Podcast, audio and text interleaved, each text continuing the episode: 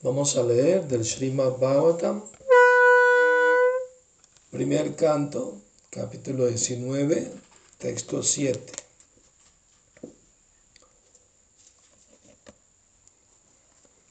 Om Namo Bhagavate Vasudevaya. Om Namo Bhagavate Vasudevaya. Om Namo Bhagavate Vasudevaya. वासुदेवाय।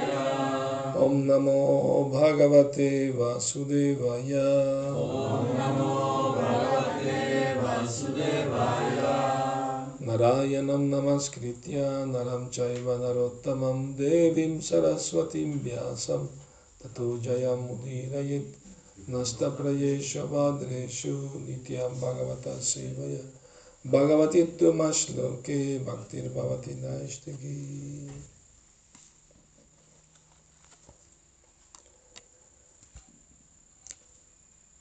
Bhagavati Tumashloke Bhaktir Bhavati Naishtaki Iti Vyavachidya Sapandaveya Prayopavesham Prativishnupadyam Dadau Mukundangrim Ananya Bhavo Munibrato Mukta Samasta Sangaha Traducción, palabra por palabra, por favor repitan.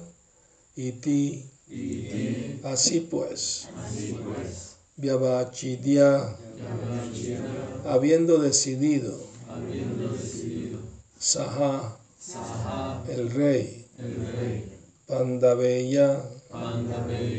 digno descendiente de los Pándavas, digno descendiente de los Pandavas, Praya Upavesham, Praya Upavesham, para ayunar hasta la muerte, para ayunar hasta la muerte, Prati, Asya, Vishnupadyam, en la ribera del Ganges, que emana de los pies del loto del Señor Vishnu. Dadau. Dadao se entregó, entregó, Mukundangrim, a los pies del loto del Señor Krishna. Ananya, sin desviación, sin Bhava, Bhava, espíritu, Munivrata, Munivrata, con los votos de un sabio, con los votos de un sabio, Mukta, Mukta, liberado de liberado de Samasta, Samasta, toda clase de toda clase de Sangha, Sangha, relaciones. relaciones. Traducción. Pueden repetir. Así pues, Así pues, el rey, el rey, el digno descendiente de los Pándavas, el digno descendiente de los Pandavas, se, des- se decidió de una vez por todas. Se decidió de una vez por todas. Y se sentó en la ribera del Ganges. Y se sentó en la ribera del Ganges. A ayunar hasta la muerte. A ayunar hasta la muerte. Y entregarse a los pies del loto del Señor Krishna, y entregarse a los pies del loto del Señor Krishna, quien es el único capaz de otorgar la liberación. quien es el único capaz de otorgar la liberación. Así, liberándose de toda clase de relaciones y apegos, aceptó los votos de un sabio. aceptó los votos de. El agua del Ganges santifica a los tres mundos, incluso a los dioses y a los semidioses, porque emana de los pies del loto de la personalidad de Dios, Vishnu. El Señor Krishna es el manantial del principio de Vishnu Tattva y porque por consiguiente refugiarse en sus pies de loto puede liberarlo a uno de todos los pecados, incluso de una ofensa que un rey le haya hecho a un brahmana. Maharaj Parikshit decidió meditar en los pies del loto del Señor Sri Krishna, quien es Mukunda, o el que otorga toda clase de liberaciones. Las riberas del Ganges o del Yamuna le dan a uno la oportunidad de recordar al Señor continuamente. Maharaj Parikshit se liberó de toda clase de relaciones materiales y meditó en los pies del loto del Señor Krishna. Y ese es el camino de la liberación.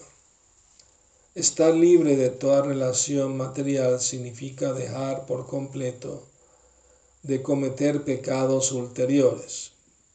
Meditar en los pies del loto del Señor significa liberarse de los efectos de todos los pecados previos. Las condiciones del mundo material están hechas de modo tal que uno tiene que incurrir en pecados voluntaria o involuntariamente. Y el mejor ejemplo de ellos es el propio Maharaj Parikshit.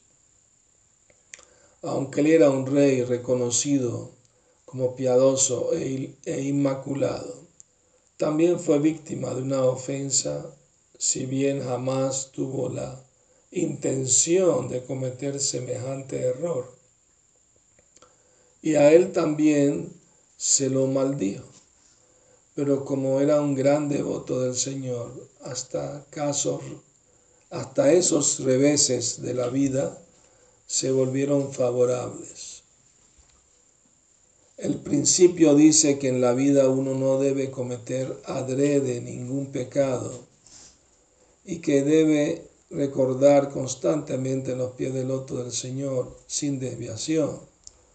Solo cuando en el devoto exista esa actitud, el Señor lo ayudará a progresar de un modo regular hacia la senda de la liberación y a que así alcance los pies del loto del Señor. Incluso si hay pecados accidentales que el devoto haya cometido, el Señor salva de todo pecado al alma entregada, tal como se confirma en todas las escrituras. Ya.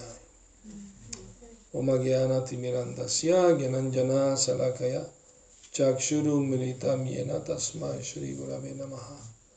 Nací en la más oscura ignorancia y mi maestro espiritual, Shila Prabhupada, me abre los ojos con la antorcha del conocimiento a él le ofrezco mis humildes y respetuosas reverencias.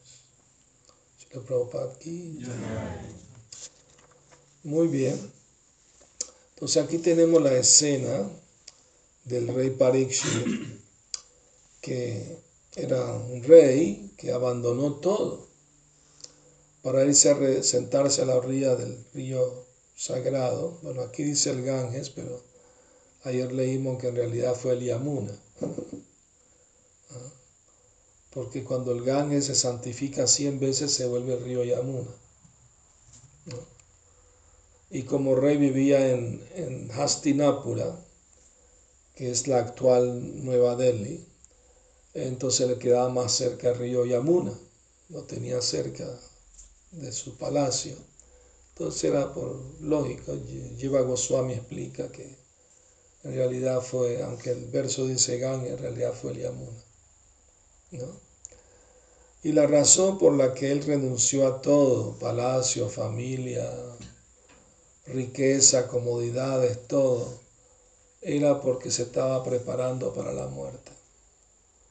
El rey había sido maldecido a morir en siete días por un pequeño error que cometió. No merecía ser maldecido en realidad. Era un gran devoto del Señor Krishna. Pero eso sucedió porque Krishna lo permitió. No solo lo permitió, Krishna lo planeó de esa manera. Y la historia, para los que no la conocen, es que el rey un día salió al bosque y se sintió muy sediento y fue a la ermita de un sabio, Shamika Rishi, a pedir agua. Tenía mucha sed el sabio estaba sentado en meditación. No lo escuchó, no lo vio. Tenía los ojos cerrados y estaba en meditación. Pero el rey pensó que me está ignorando adrede, ¿no? Entonces el rey se enojó porque lo, lo, trató de llamar varias veces. Por favor, tengo mucha sed, dame agua. El sabio no respondió. Entonces el rey se enojó y, y se fue de ahí. Pero antes de irse, vio una serpiente muerta. La agarró y la puso en el cuello del sabio, como una guirnalda. Entonces, eh, luego se fue de ahí y el hijo del sabio, Shringi, se llamaba un, niño adolescente, como la edad de Abai quizás, y, y, vio que su padre tenía una guirnalda y que el rey había estado ahí, le informaron. Entonces le dijo que fue el rey que le puso esa guirnalda al padre entonces él tenía amiguitos que jugaban con él, pues, y para echársela de, un brahmana poderoso ante ellos, tocó el agua de Solachman y, y dijo, empezó a, decir que, que este rey le faltó respeto a los brahmanas, ¿no? Su padre, ¿cómo, cómo se le ocurre, ¿no? Venir aquí a, a, reclamar cuando es un sirviente de los brahmanas, ¿no? Los chatrias deben servir a los brahmanas etcétera, etcétera. Y al fin dijo, bueno, lo voy a maldecir. ¿no? Y le echó una maldición que dentro de siete días una serpiente alada lo iba a morder, lo iba a matar. Ese fue. Alada quiere decir que tenía alas. no hemos visto serpiente con alas, ¿no? Pero en esa época parece que había alguna que otra. Era raro para esa época también. Yo llegué a ver eh, peces voladores con alas. Cuando viajé en barco del Líbano a, Venezuela, era adolescente, tenía 14 años, sí vi peces voladores, incluso algunos aterrizaban dentro del barco, la gente los agarraba. bueno, entonces serpiente alada, pues. Ahora bien, cuando el sabio terminó su meditación, vio a su hijo llorando y le preguntó qué había pasado. Y el niño le preguntó que, que había maldecido al rey. El, rey el, sabio se puso muy, muy triste. Dijo, ¿cómo pudiste hacer semejante horrible cosa? ¿no? Es un gran devoto de Krishna. el sabio no tomó ofensa, vio la serpiente y la tiró, no le dio importancia. No era un gran error, un pequeño error, pues. No era suficiente razón para maldecir a alguien a morirse, ¿no? O sea, obviamente, ¿verdad? Pero el niño, pues, en su ignorancia, pues, es un niño, ¿no? Pues, ¿verdad? Lo hizo. Ahora bien, eh, recordemos el, el pasatiempo de que el rey él siempre salía a ver cómo estaba su reino. Y en una de esas vio a un Shudra vestido de rey y golpeando a una vaca. Entonces él ya lo iba, sacó su espada para matarlo, porque en su reino estaba prohibido agredir a nadie, incluso los animales, y qué hablar de una vaca, que es como una madre, ¿no? Porque da la leche, ¿no? ¿No entiendes? Entonces todo el mundo necesita de niño por lo menos la leche de la vaca para, para crecer bien, ¿no? Y Prabhupada dice en el Bhattan que no solamente para la salud física, sino que la leche es importante para desarrollar tejidos finos del cerebro, para la comprensión espiritual, ¿verdad? Entonces es importante. Entonces el rey, pues, tiene el deber de proteger a todos los ciudadanos y, no solamente los humanos son ciudadanos, los animales que nacen en el Estado también merecen la protección del rey. Entonces, el rey iba a castigar, pero ese Sudra no era otro que la personificación de Kali Yuga, de la era actual. Y cuando sacó su espada y lo iba a matar, él cayó a los pies del rey pidiendo clemencia. Cuando un enemigo se rinde y pide perdón, no se le, no se le puede matar, según las reglas védicas. hay que perdonarle la vida. Una persona desarmada y, rendida no se debe matar. Entonces el rey le perdonó la vida y inmediatamente supo que era, no era cualquier persona, era el Cali mismo, ¿no? Entonces eh, el Cali le dijo, bueno, yo también soy tu súbdito, pues me tienes que dar dónde puedo yo vivir en tu reino. ¿no? Y el rey le dijo, bueno, puedes vivir donde hay prostíbulos, eh, venta, consumo de licor, eh, mataderos donde matan animales y donde se juega al azar, apuestas. Apuesta de dinero. Puedes vivir en esos cuatro lugares. Pero el rey era tan estricto, aunque Kali Yuga había empezado, el rey era tan estricto que en su reino no permitía ninguna de esas actividades. No existía, así de simple. Entonces Cali, muy astuto, le dijo al rey, bueno, está bien, pero me puedes dar un lugar más donde yo puedo residir, aparte de esos cuatro. Y el rey dijo, bueno, está bien, puedes residir donde hay oro, donde hay oro puedes residir allí. Porque donde hay mucha riqueza y no hay conciencia de Dios, de Krishna, hay corrupción y hay no, todo tipo de, males ¿no? en la sociedad. Entonces eh, se dice en los Puranas que Kali se aprovechó de eso y se metió a la corona del rey, que era de oro. Antes los reyes usaban coronas de oro y Kali se metió en la corona del rey, ¿no? Entonces, eh, claro, eh, Parishit Maran, devoto puro, no va a ser influenciado por Kali, obviamente, pero el pasatiempo dice en los Puranas que, que él trató de influenciar al rey para que matara al sabio por no darle un vaso de agua. Claro que no se dejó influenciar, por supuesto.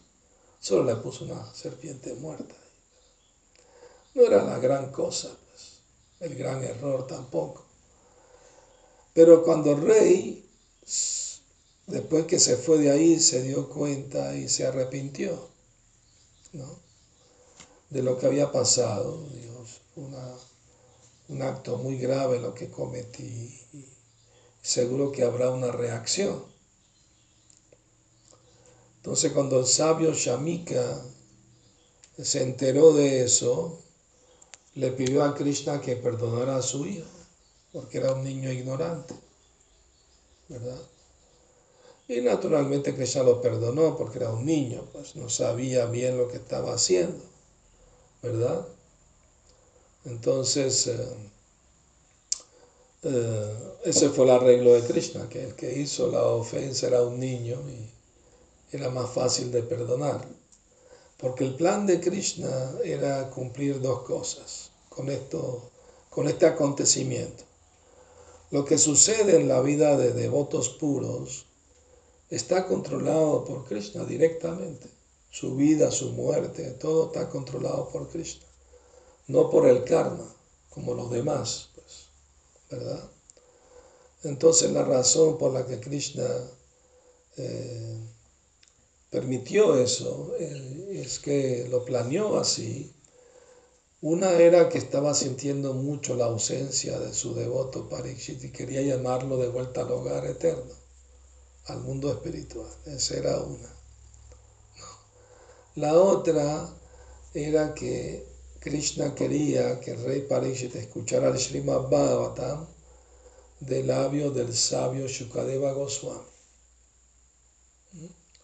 De hecho, así se titula el capítulo, la aparición de Shukadeva Goswami. Entonces, eh, Ahora bien, se dice que el rey Parishit, como era un gran devoto, tenía el poder de contrarrestar esa maldición. Pero no lo hizo, porque se dio cuenta que era un plan de Krishna. Porque el Dios normalmente nunca actuó de esa manera con nadie. Pues. Y si Krishna permitió que pasara, debe tener un plan detrás de esto. Y lo aceptó de esa manera. Entonces, cuando el sabio Shamika vino a darle la, mala noticia de que perdona que mi hijo te maldijo a morir de, esa manera en siete días. El rey dijo, está bien, me lo merezco. Pues es la actitud de, un devoto puro al Señor, que, que él piensa que, que merezco sufrir mucho más por mis actos pasados, pero Krishna me lo está más bien minimizando. Así debemos pensar todo. Cuando tenemos dificultades, problemas de cualquier índole, debemos pensar así, como estoy tratando de cantar a Krishna, de ser devoto, pues Krishna, muy misericordioso, me, minimiza lo que en realidad me hubiera tocado, ¿verdad? Sufrir. Así cuando el devoto sufre, él se está disminuyendo su mal karma. Y si sufre mucho, entonces disminuye su mal karma de, de muchas otras vidas pasadas también, acumuladas. Es interesante que aquí dice que en el mundo material es tan terrible que incluso todo el mundo te va a cometer pecados, incluso eh, sin proponérselo. Para el ejemplo que uno va caminando y sin darse cuenta mata insectos, hormigas mientras pisa, ¿verdad? Eso es un pecado, no lo pudo evitar. Cuando Prabhupada estuvo en Venezuela, en, el jardín del templo habló de esto, dijo, dijo que la gente piensa que si una persona mata a otra persona, tiene que sufrir, ¿verdad? Ir a la cárcel, etc. Pero si mata a un animal, no, no pasa eso. Pero según la ley de Dios, sí. E incluso si caminando pisa una hormiga, se te anota. Fulanito mató una hormiga. Tiene que pagar por eso. Nadie se puede escapar de la ley del karma. Claro, la única manera de escaparse de la ley del karma es entregarse a Cristo. ¿Verdad? No hay otra. Entonces, eh, por ejemplo, tenemos la historia, ayer la escuché en la clase de Prabhupada, del, cazador Mrigari, que tuvo la fortuna de encontrarse con el sabio Narada Muni. De hecho, me acuerdo hace muchos años, los años 70, hicimos una obra de teatro de Mrigari en un parque público en Venezuela, parque del Este. Había cientos de personas. Yo hice el papel de Narada Muni. Salió una revista de Vuelta al Supremo, la, tengo de recuerdo. Entonces, eh, el sabio vio al, al, cazador matando los animales, pero los dejaba moribundos, no los mataba de una vez, los dejaba medio muertos, los dejaba sufriendo, agonizando. Entonces el sabio eh, vino a hablar con él y el, y el cazador le dijo, gran sabio necesita algo que le pueda dar una piel de venado, una piel de tigre, lo que quiera, ¿no? Porque antiguamente los sabios para sentarse a meditar se sentaban sobre una piel de venado o tigre y no era por, por hacerlo nomás, era porque las serpientes venenosas no se acercan a la piel de, de tigre o de venado. Entonces el sabio puede meditar en Krishna sin preocuparse de que va a haber una serpiente a morderlo, es un arreglo de la naturaleza. ¿no? Pero Naramuni no, no, no necesito ninguna piel. Eh, pero quiero preguntarte, ¿por qué estás dejando los animales medio muertos en vez de matarlos de una vez? Porque matarlo es un pecado, y si lo dejas medio muerto es mayor pecado todavía, hacerlo sufrir. ¿no? Y el cazador dijo, pues eso fue lo que enseñó mi papá de pequeño. Iba, él es cazador también, yo salía con él a cazar y él me enseñó eso. Y me enseñó a disfrutar de verlos agonizando, pues. Eso es lo único que yo sé. Yo no sabía que era pecado. Pues sí lo es. Y entonces eh, Narada Muni le predicó al sabio sobre la ley del karma, sobre ¿no? la reencarnación, sobre toda la filosofía. Y el, y el, cazador se arrepintió. Y entonces Narada Muni le, le, aconsejó que dejara de esa profesión. O sea, está bien que uno tenga una profesión, se gane la vida, pero no que haga daño a otros, ¿verdad?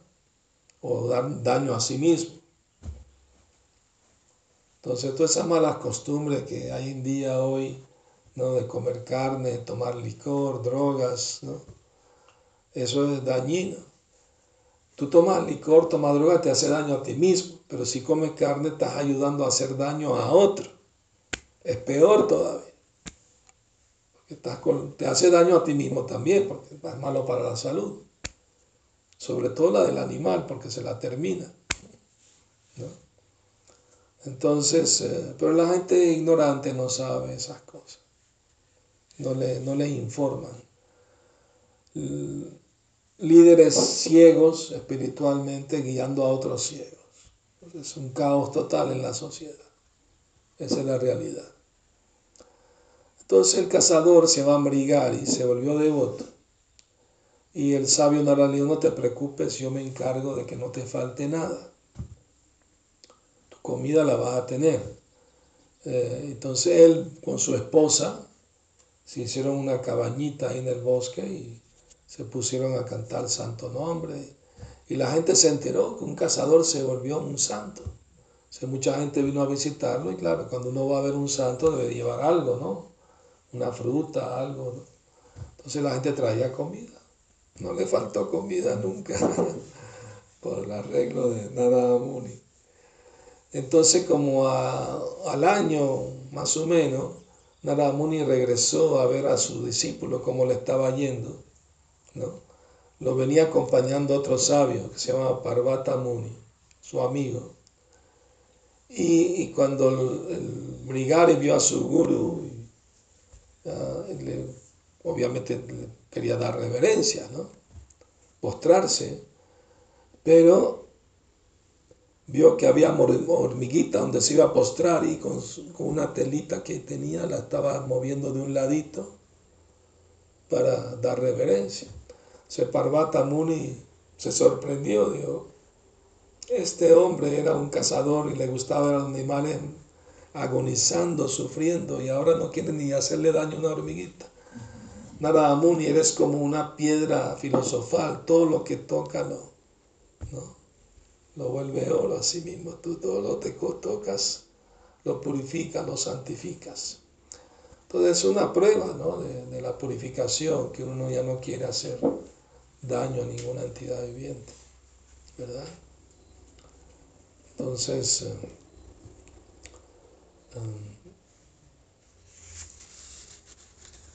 entonces rey Parikshit,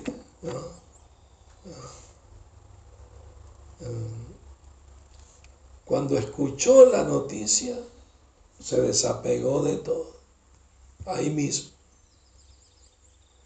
Nos enteramos a veces la gente se entera de que tiene cáncer, se va a morir en tres meses. Y entran en lamentación y llorando, ¿no? Y, buscan disfrutar hasta el último minuto, ¿no? Hasta hacen películas, ¿no? lista, tengo que satisfacer todo esto deseo antes de morirme, te quiero ir a Hawái, quiero esto, quiero lo otro, ¿no? Hacen toda una lista que quieren cumplir antes de morirse pero no piensan qué va a pasar después de la muerte. Hay que prepararse para eso, hay vida después de la muerte.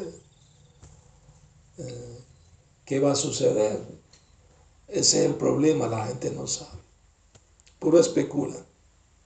¿no? Si tú le preguntas a la gente en la calle, ¿te muere dónde vas a ir? Pues para el cielo.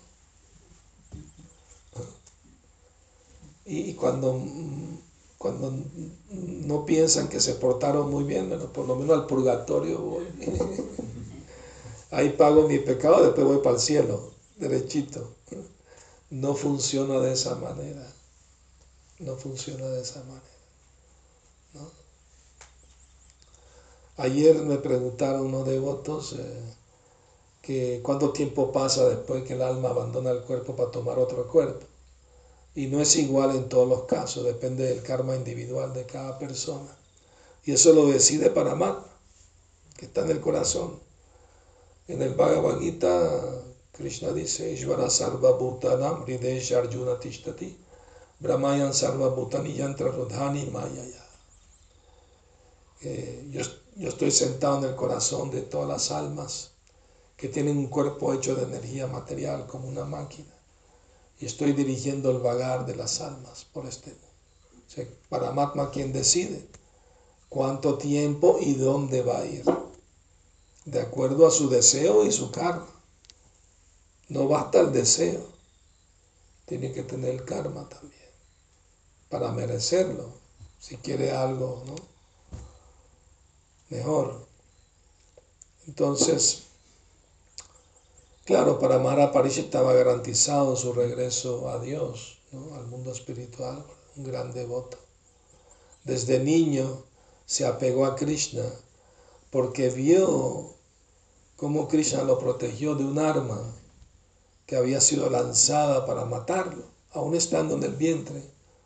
Ashvatama lanzó un arma, se llama Brahmastra, un arma muy poderosa, pero era dirigida solamente a, a, la persona que quería matar, no a todo el mundo. No como la bomba atómica, tirada, se muere todo el mundo. Pero no, Brahmastra se puede dirigir solo a una persona o a muchas, como la intención con que el que canta el, mantra, ¿no? Para lanzar el arma, es un arma sutil, muy poderosa. Pero Ashvatama quería matar al último descendiente de los pandas y por eso lanzó el arma. Y su mamá, Uttara, sintió que iba a perder su hijo. Entonces le oró a Krishna, no importa si mi cuerpo se destruye, pero salva a mi hijo. ¿No? Entonces Krishna entró en el vientre y erradicó el arma y salvó al niño. El niño vio a Krishna en el vientre de su madre y se apegó mucho a él, porque Dios lo vio como su salvador, ¿no? su protector. Entonces por eso recibió el nombre de Parikshit, el agudo observador, donde ponía el ojo veía a Krishna. ¿Entiendes? No veía otra cosa. Por eso él cuando recibió la mala noticia, la maldición, lo vio la mano de Krishna. Eso es un plan de Krishna. Pues me desapego, ¿no? De todas maneras, todo el mundo tiene que morirse tarde o temprano. ¿no? Como una vez, eh, cuando Prabhupada estaba en Brindava, en la India, vinieron dos discípulos a hablar con él, la mamá y la hija. Y estaban llorando las dos, porque la hija le dio cáncer y y los médicos le dieron pocos meses de vida y era un joven, era joven la muchacha. Entonces las dos estaban llorando mucho y Prabhupada les, les, habló, les consoló, les dijo, mira, todo el mundo tiene que morirse. Sea ahorita o sea dentro de 20 o 50 años, pero todo el mundo se va a morir. Entonces no hay nada que lamentar cuando algo es inevitable. No importa si uno se muere de joven, pero si muere consciente de Krishna, es el éxito de su vida. la gente a veces piensa, ¿no? Morirse en un accidente, una enfermedad, COVID, o estas son malísimas. Pero si me muero de viejito mi camita, con mis amigos, familiares, eso está bien. Pero cuando le decimos tenemos un, un plan espiritual para que no muera más, esta sea su última muerte, ¿no? No quieren, no les interesa. Incluso una vez vi en la televisión una entrevista que le hacían a la gente, le preguntaban, eh, eh, ¿cree en la reencarnación? Sí. Eh, ¿En qué quiere reencarnar su siguiente vida? Y uno decía, ah, yo quiero ser un caballo salvaje corriendo por la pradera. ah, yo quiero ser un águila que vuela en los cielos. yo quiero ser un delfín. Eso la gente no sabe, ¿no? Que piensan que eso es bueno, nacer como un animal, ¿no? O incluso, como humano o como semidios. El mundo material es un lugar de nacimiento y muerte, desde el planeta más bajo al más, más alto. Lo confirma Krishna en el Bhagavad Gita. Abrahma Bhuvanaloka Punaravarti Norjuna Mamupetta tu Punarjamma Navidyate. Desde el planeta más elevado de Brahma hasta el más bajo Patala, todos son lugares de nacimiento y muerte y sufrimiento. Pero aquel que viene a mí, dice Krishna, no tiene que volver a nacer más en el mundo material. Esa es la promesa de Cristo. Entonces la vida humana tiene como propósito prepararse para ese momento. ¿no? Como dice en el Bhagavad Gita 8.5, Antakale chamam eva smaram muktva kalevaram prayati samadbhavam yati nastyatra samshaya. Y quien quiera que al final de la vida me recuerde únicamente a mí, sin duda alguna vendrá a mí sin falta. Pero es interesante que Krishna dice, me recuerda únicamente a mí, no es que me acuerdo de Krishna, pero también me acuerdo del abuelito, la abuelita, el tío, la tía, el sobrino, no, no, solo de mí nada más. Pero no crean que es fácil, ah, está bien, cuando me muero pienso en Krishna ya. No. Eh, si uno no ha practicado en vida la conciencia de Krishna, no le será posible recordar a Krishna al momento de la muerte. No solo eso, sino que seas purificado lo suficiente como para no tener más deseos materiales que satisfacer. Porque Prabhupada incluso si tiene el deseo de comerse un chocolatito, tiene que volver a nacer para comerse el chocolatito. No está fácil, no crean. Pero por eso que esa nos da tiempo para purificarnos, ¿verdad? O sea, hay la esperanza, no es que no es imposible, obviamente que no, pero nos da tiempo para que nos vayamos preparando, pues. O sea, el propósito de la vida humana es purificarse, ¿no? De la contaminación material, la lujuria, la ira, la codicia, la envidia, el temor. El temor a la muerte es un tipo, muy arraigado, ¿no? ¿No? ¿Quién no le tiene miedo a la muerte? Porque la gente se está vacunando y todo eso, porque no queremos que nos moramos de un COVID, ¿verdad? Entonces, eh, porque es, morir, es sufrir, ¿no? Sufrimiento. Porque uno se apega pues a la familia, a los amigos, a tantas cosas, y la muerte significa que tiene que dejar todo. ¿no? Una vez en el parque con Prabhupada, en Venezuela, un devoto, Virabajo Prabhupada, le, le, comentó, Prabhupada, eh, en la universidad mi profesor dijo que esa idea de que Dios existe la inventó el hombre, porque le tiene miedo a la muerte.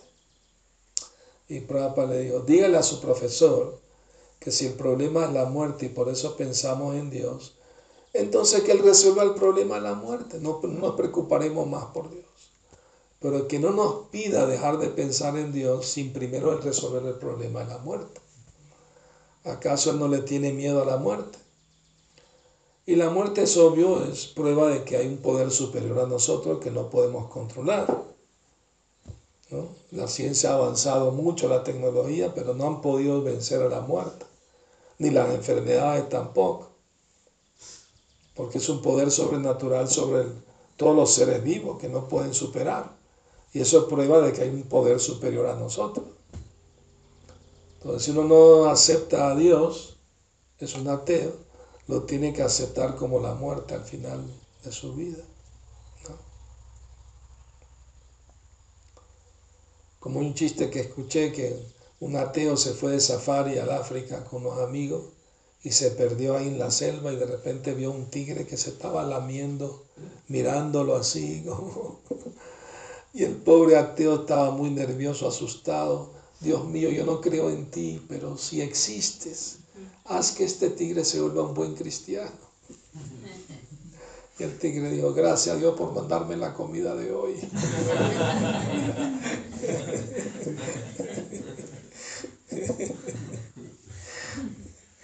Entonces, bueno. Krishna complace los deseos de todos. Nitya Nityanam, Chitana Chitananamiko Bahonam Yovidadhat Kamam. Aunque nosotros somos muchos seres eternos y Él es el supremo eterno. Eh, y, Él satisface los deseos de todos según lo que merecen, ¿no? Según cómo se comportan también. Entonces, muy bien, gracias a todos por venir a escuchar. Si tienen alguna pregunta, algún comentario lo pueden hacer. Yo, Sí. en un momento cuando Maharaj Pariksit estaba a, punto de matar a Kali, que Kali pidió misericordia, también el Bhagavatam menciona que Maharaj Pariksit pudo ver la parte buena de Kali, ¿no? Y una vez que em, una persona no necesita realmente cumplir una actividad positiva para, para que esa actividad se realice, o sea, genere un buen karma, sino simplemente con el hecho de desear hacer algo positivo. Sí, correcto. Ah, entonces, ¿qué otras buenas características tendría la época de Kali que haya podido ver Maharaj Bueno, les explico lo que dijo el devoto. En Kali Yuga, Krishna es muy compasivo con las almas caídas de Kali Yuga. Entonces en Kali Yuga no se paga karma por malos pensamientos, a menos que los haga. O sea, si tuvo un mal pensamiento, quiero matar a este, pero no lo hiciste, se no pagas karma por eso. ¿no? Y, y las buenas obras, incluso si piensas en, hacer una actividad espiritual, recibe el beneficio como si la hubieras hecho. Recuerden la historia del Brahmana, ¿no? Que era pobre, pero quería adorar a, Krishna con opulencia. Entonces él escuchó que si uno no tiene los medios, pero meditación lo hace, recibe el beneficio igual. Entonces él se puso a meditar de que ¿no? la deidad de Krishna ¿no? la bañaba, la vestía con ropa muy opulenta, le ponía joyas muy valiosas y le ofrecía comida que él mismo meditaba que cocinaba las preparaciones más opulentas y, sabrosas para Krishna, ¿no? Y así pasó su vida, ¿no?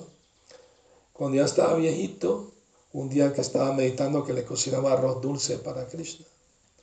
Entonces tenía el horario de ofrecer la comida a cierta hora y el arroz dulce eh, con leche se debe ofrecer frío, no caliente. Entonces él, eh, para probar si se había enfriado, metió el dedo dentro del arroz para probar la temperatura y se le quemó el dedo. Entonces su meditación se rompió y vio que tenía el dedo rojito. Entonces Krishna en el mundo espiritual se estaba muriendo a carcajadas. Entonces Lakshmi le preguntó por qué se reía. Y Dios no pudo parar de reír, ya te cuento. Entonces Krishna lo mandó a traer al, Vaikunta en un aeroplano. En el mismo cuerpo se liberó. ¿Entiendes? Entonces, entonces, pero si uno tiene los medios, tiene que hacerlo, ¿no? Si uno tiene los medios de hacer un templo para Krishna, pero lo voy a hacer todo en meditación, pues no. Krishna sabe, si tiene dinero, úsalo para mí. ¿Verdad? es muy importante. Entonces, otra característica buena de Kali Yuga, además de que, claro, si no se paga karma por malos pensamientos, no quiere decir que, que está bien pensar en cosas malas, ¿no? Si uno piensa mucho en algo malo, va a terminar haciéndolo. Entonces, mejor rechazar el pensamiento y pensar en Cristo pero no paga karma por haber tenido ese mal pensamiento. Pero eh, no es que voy a sentarme y voy a pensar que estoy cantando ronda, no, tiene que cantar la ronda. ¿Entiendes? Porque en Kali Yuga ah, es una de las mejores cualidades de Kali Yuga, que solamente por cantar el santo nombre de Krishna uno puede alcanzar todo éxito en la vida espiritual. El mismo Señor Chaitanya citó las escrituras. Hare Nama, Hare Nama, Hare Ivaki Balam. Kalonasti, Vanasti, Vanasti, Vagatiranyata. Que en esta era de Kali, ¿no? No hay otro método para la elevación espiritual que cantar los santos nombres. Nasti Eva, Nasti Eva, Nasti Eva. Quiere decir, no hay otra alternativa. Lo repitió tres veces el verso. ¿Y sabe por qué se repite tres veces? ¿Sí? Para que nos quede claro. Para que nos quede claro. Pero hay otra razón más. Una es para los trabajadores fruitivos, los karmi. Otra es para los gyani, los especuladores mentales. Y otra es para los yogis. O sea, en esta era de Kali Yuga, ni el buen trabajo ¿no? humanitario, ¿no? Ni la especulación filosófica, ¿no? Ni la meditación silenciosa te puede ayudar. en esta era de Kali, el método recomendado en todas las escrituras sagradas es cantar los santos nombres del Señor. Hare Krishna, Hare Krishna, Krishna Krishna, Hare Hare, Hare Rama, Hare Rama, Rama Rama, Hare Hare. Sí, Nirsingananda. Hace un rato comentó que las personas que están practicando el proceso de de Krishna a veces tienen algunas dificultades o una situación de sufrimiento debido a que están pagando sus karmas pasados. Sí. Entonces yo me pregunto, ¿esto ocurre en qué niveles de devotos? Porque hay varios niveles, está el devoto neófito, por ejemplo. Todos los devotos, por igual. Aunque no canten o, o que solo lean o que... Todo el que acepta a Krishna como la suprema personalidad de Dios es devoto. Así de simple. Claro, que debe cantar Hare Krishna, por supuesto, ¿verdad? Se recomienda que cante el santo nombre de Krishna. El señor Chaitanya le preguntaron, ¿quién es un Vaishnava? ¿Quién es un devoto?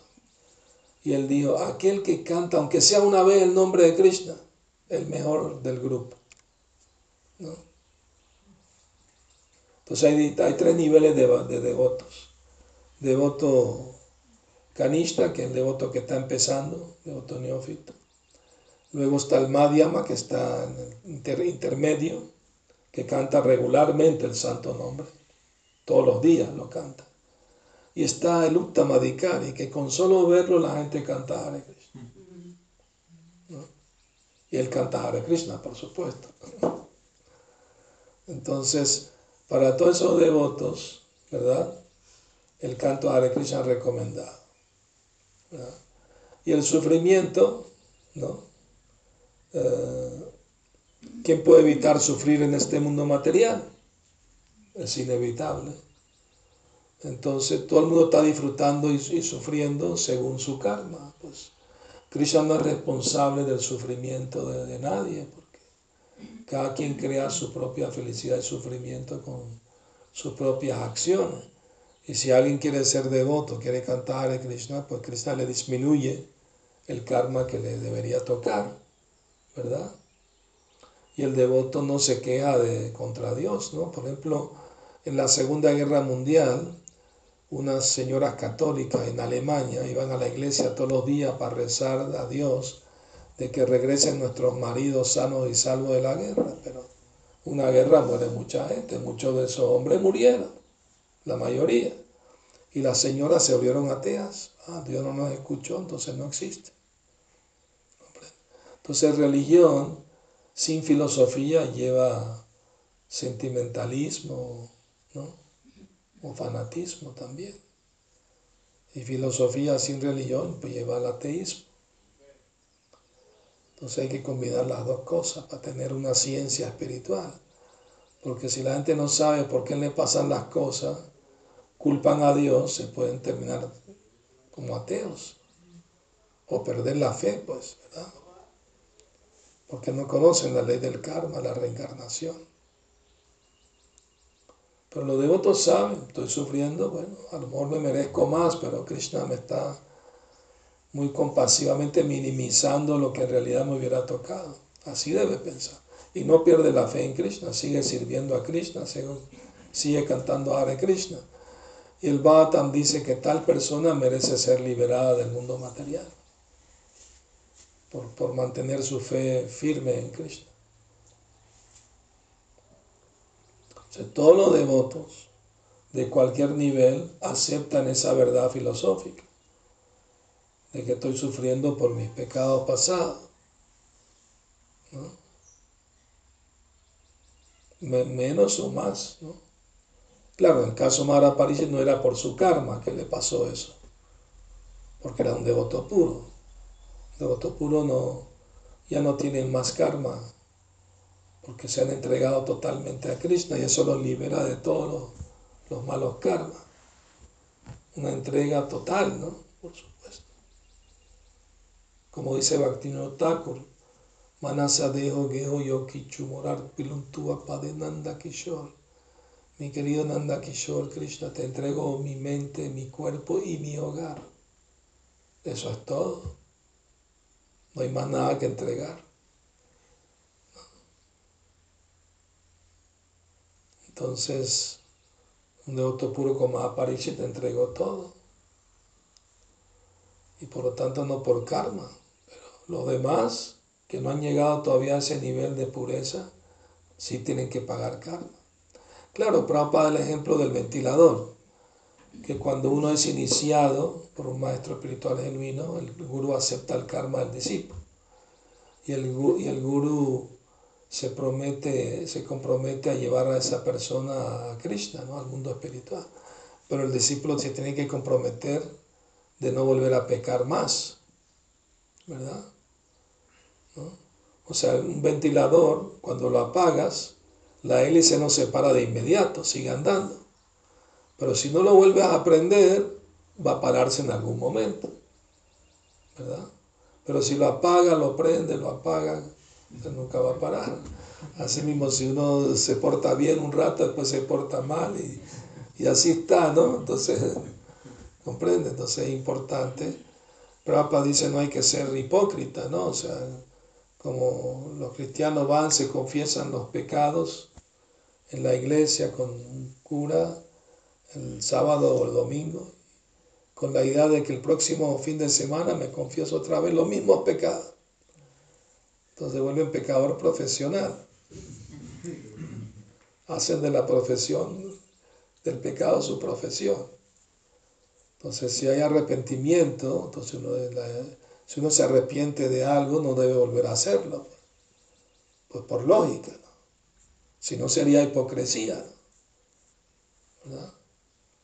Entonces Prabhupada criticaba la hipocresía, no criticaba alguna religión en particular, sino la hipocresía, ¿no? que la gente se pone una etiqueta, soy cristiano, hindú, musulmán, esto, lo otro, pero no, no obedece las leyes de Dios, a veces ni las conoce. Por ejemplo, una vez estaba en una charla en el Templo de México y un señor cristiano vino con su Biblia, parece que venía primera vez para saber de qué se trataba. Entonces en la clase cité un verso en la Biblia que dice, Romanos 14, 21, bueno es no comer carne ni tomar vino. Entonces después de la clase el hombre vino y buscó el verso en la Biblia y lo encontró. Dijo, sí es verdad lo que usted dijo. Pero ahí dice que no es bueno, pero no dice que es malo. ya lo interpretó a conveniencia, ¿no? si algo no es bueno, que regular. No. Lo que no es bueno es malo, pues. Pero es difícil que la gente entienda esas cosas, porque no les enseñan eso. No les enseñan eso. De pequeño, quiere decir. Lo que uno aprende de pequeño es más fácil asimilarlo y entenderlo. Pero la conciencia de Krishna está tan potente espiritualmente que incluso los principiantes tardios, que llegamos pues ya adultos, es tan poderoso que nos puede transformar, nos puede purificar. Como una vez Prabhupada estaba en el aeropuerto rodeado de muchos discípulos y un reportero le preguntó retadoramente, bueno, si Cristo hizo muchos pecados, muchos eh, milagros, ¿qué milagro ha hecho usted? Prabhupada, aquí está mi milagro. Ellos estaban adictos antes a comer carne, a tomar droga, alcohol, sexo ilícito, jugar, dejaron todo eso por entregarse a Dios. ¿No le parece un milagro? El reportero, bueno, la verdad es que sí. dejar esas cosas no es fácil para la gente, pues. pues está mal acostumbrada a eso, ¿no? Creen que no pueden vivir si no comen carne, si no toman, ¿no? Alcohol, droga, ¿no? piensan que no pueden vivir sin eso. El sexo, ¿qué hablar? Claro, el sexo está permitido en el matrimonio únicamente, ¿no? Con la idea de procreación, eso está autorizado pero no fuera del matrimonio. Pero la gente no puede seguir eso. Como un duque, ¿no? Que, que se acercó a un sañasi para pedir la iniciación de Brahman. Eso fue en los años 30 en, Inglaterra que Bhaktisiddhanta mandó discípulos a predicar allá. Y el duque le dice al devoto, Me puede iniciar de brahmana, claro que sí, pero tiene que seguir estos cuatro principios. No sexo listo, no comer carne, no juego de azar, no, no, no, no tomar estimulante, embriagante. Y el duque dijo, imposible. Entonces,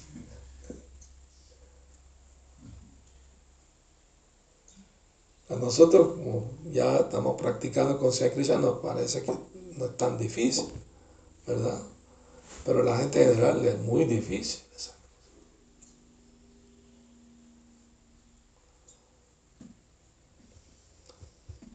Bueno, ¿alguna última pregunta?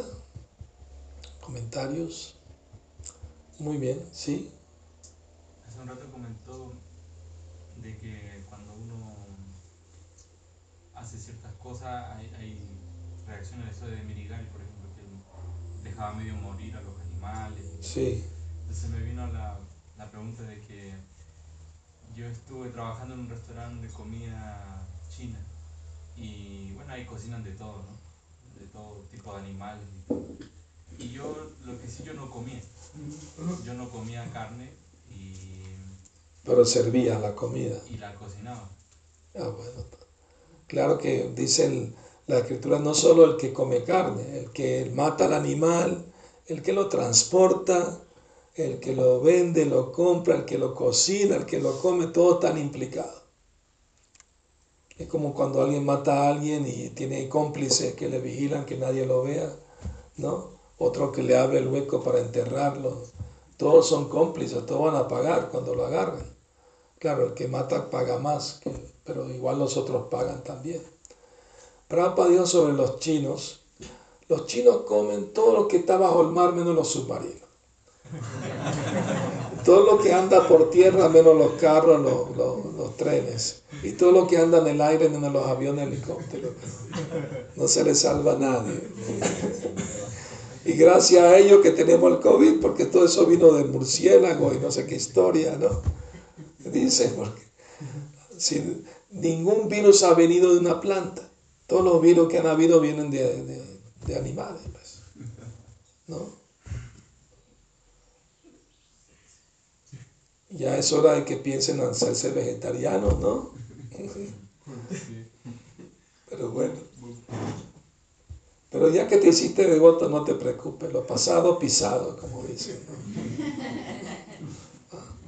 Aquí en México hay un dicho, no solo peca el que mata la vaca, sino también el que le jala la pata. Así que saben que es pecado ¿ah? matar vaca y que da la pata, bueno, que se lo come también. es un dicho popular. Pero la gente no lo ve como que no es bueno comer carne, no, no, no saben, no, no, no se lo explican. Pues. Claro, la ignorancia no es excusa, es deber de uno averiguar, ¿no? qué está bien, qué está mal. Porque lo mismo mandamiento bíblico dice no matarás. Papa enfatizaba eso cuando hablaba con los cristianos, es un mandamiento de la Biblia que Jesús aceptó, no matarás. Eso, ah, claro, ellos dicen, no, se refiere solo a matar humanos, pero hubiera usado la palabra no asesinarás. Matar es todo tipo de matanza, la palabra matadero viene de matar. Y habrán salido Biblia que cambiaron el mandamiento a no asesinarás. Yo he visto nuevas versiones que dice eso. Porque le hemos dado tanto la paliza, dijeron, no, hay que hacer algo aquí. Pero ¿cómo les cuesta? No? Es un mal hábito muy arraigado. Entonces la idea no es que la gente solo se vuelva vegetariana, ¿no? Los vegetarianos también comen pecado si no ofrecen su alimento a Dios. ¿Verdad? Eso es lo que dice Krishna en el Bhagavad Gita. No basta ser vegetariano. Hay que ser consciente de Dios, de Krishna, y ofrecerle uno sus alimentos. No violento. Por aquí tenemos árboles de, de granada, de manzana. Y si tú agarras una manzana del árbol, no matas el árbol. El árbol sigue produciendo manzana, entonces menos violento. Si, si tú le das a un niño una manzana o le das un pedazo de carne chorreando sangre, ¿qué va a agarrar? ¿Verdad? Pues lógico. Entonces tienen que disfrazarla, condimentarla para que se vea. No relacionan que eso fue un animal que estaba vivo y que tuvo que sufrir, morir. No, no lo relacionan. Muy bien, pues vamos a terminar la clase aquí. Hare Krishna, ya, si la Prabhupada aquí, ya, Premanandi.